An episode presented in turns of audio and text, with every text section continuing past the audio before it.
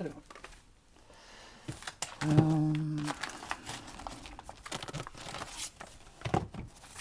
toutes les diapositives, il faut les sortir de leur, euh, de leur classeur.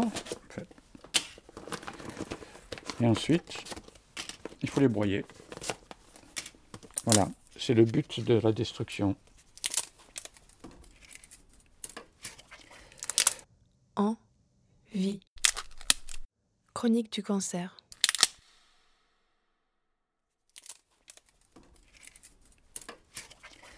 Quand on est en activité, on s'en rend pas vraiment compte, mais on accumule une montagne de documents. Ces documents, il faut les détruire très rapidement, alors qu'on a mis beaucoup de temps pour les créer.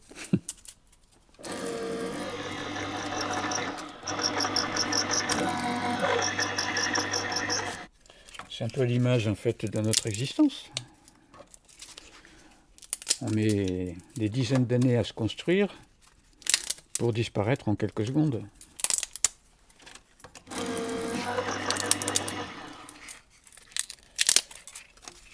Voilà, et comme ça j'en ai des kilos encore.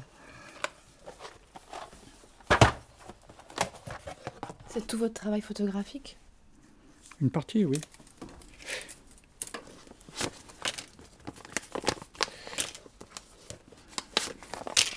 Je me suis rendu compte euh, au décès de mon père essentiellement que il m'avait laissé une montagne de documents de son activité.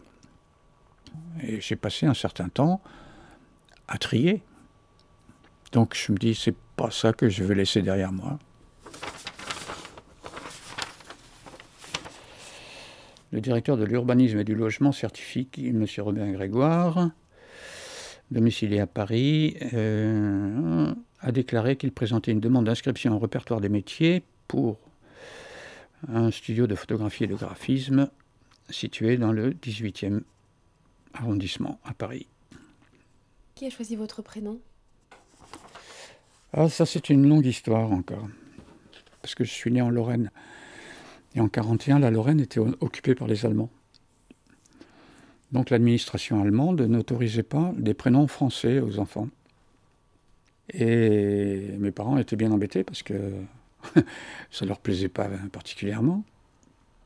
Donc ils ont commencé à chercher un petit peu des, des prénoms internationaux. Donc j'ai hérité du prénom Robert. Voilà. Aujourd'hui, j'ai 72 ans. Oui. Mais je vis vraiment au jour le jour. Et ce qu'on me donne aujourd'hui, je le prends avec plaisir. Parce que demain, je ne sais pas.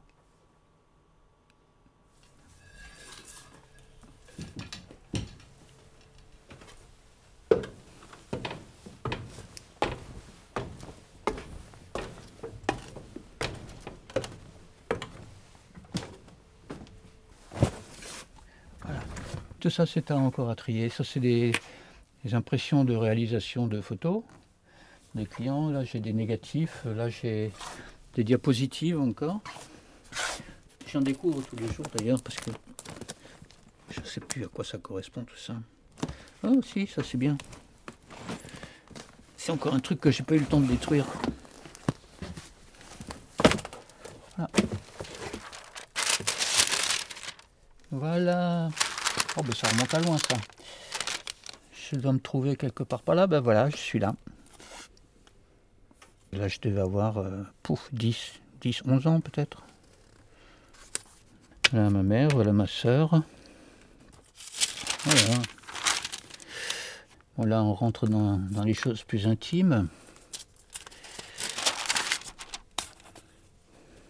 62, c'était la fac, ça. Amphithéâtre de droit, bien sûr.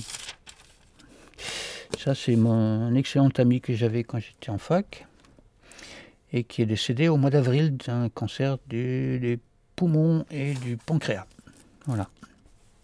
Cette année a été assez meurtrière dans mon environnement. Ouais. Ça, c'est mon père qui est figé là comme un poteau, là. et ça, c'est ma mère. Elle est plus proche. Oui, elle était un peu plus proche, oui. Mais bon,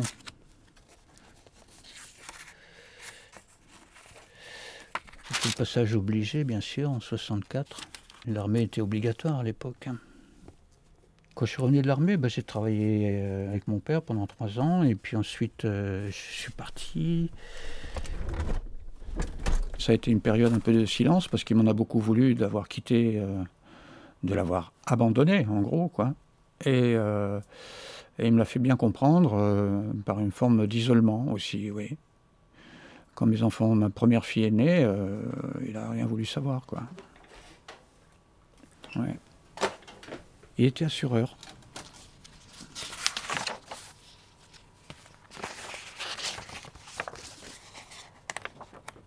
Il est venu une fois à une exposition que j'avais fait à Beaubourg. Ouais. Mais euh, il est passé très très vite. Il était venu d'ailleurs euh, sans me prévenir. et il a regardé toutes les photos et puis en sortant, euh, il m'a dit Mais comment tu fais pour gagner ta vie? Sa sensibilité ne se n'allait pas dans cette direction-là, c'est tout. Lui ne vous a jamais dit qu'il vous aimait ou qu'il vous comprenait? Je n'ai pas souvenir de ça, non.